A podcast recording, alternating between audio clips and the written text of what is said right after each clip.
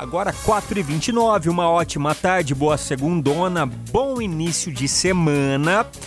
A Secretaria de Educação de Campinas vai decidir até amanhã sobre o retorno ou não das aulas presenciais na cidade.